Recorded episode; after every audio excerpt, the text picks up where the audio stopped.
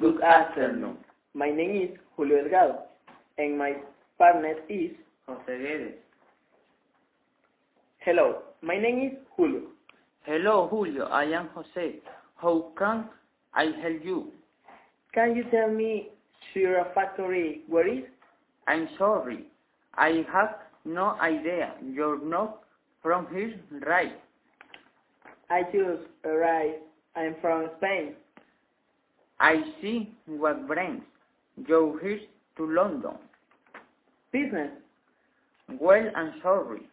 I cannot help you with that. No problem. If you need any help, I'm here every day.